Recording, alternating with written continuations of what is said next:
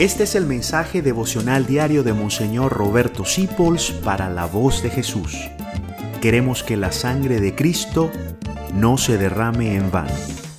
Yo sirvo. Segunda conjugación nuestra. Tú sirves. Es una palabra doble.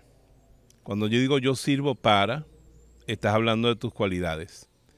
Pero cuando simplemente yo sirvo a, estás diciendo tu capacidad de servicio y tu semejanza con Dios.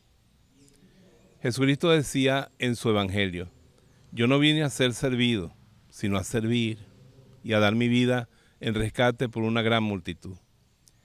Qué bello es cuando tú sirves. Y yo te digo una cosa, tú sirves.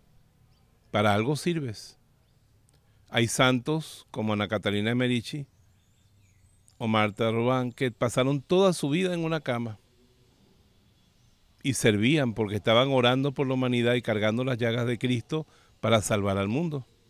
El enfermo sirve para sufrir por Cristo y por los demás. El anciano sigue sirviendo. Qué bello servir siempre para algo. Dejen que su familia sirva y usted mismo sirva, aunque sea una cosa muy pequeñita. Yo recuerdo un asilo, una viejita en Colombia que hacía flores de papel.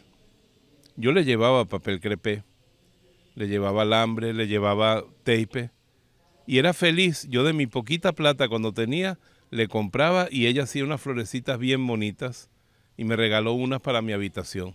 Era lo más que podía hacer ella en su sillita de ruedas en un asilo muy pobre que quedaba en la ceja, en Colombia. Es bello servir y cuando tú puedes hacer un gran servicio a los demás, eso es lo que te da gloria. Y te digo la verdad, los grandes hombres y mujeres de la historia son los que han servido. ¿Por qué tenemos tanta exaltación y admiración por Simón Bolívar?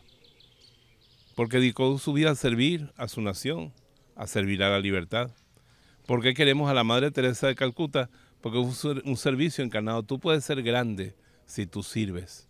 Y sobre todo, la más grande es la Virgen María, después de Jesús, que se autodefinía diciendo, yo soy la que sirve yo soy la servidora del Señor. Hágase en mí según tu palabra. Sirve a Dios, sirve a los hombres y serás rey, porque el que sirve es amado. Gracias por dejarnos acompañarte. Descubre más acerca de la voz de Jesús visitando www.lavozdejesús.org.be. Dios te bendiga rica y abundantemente.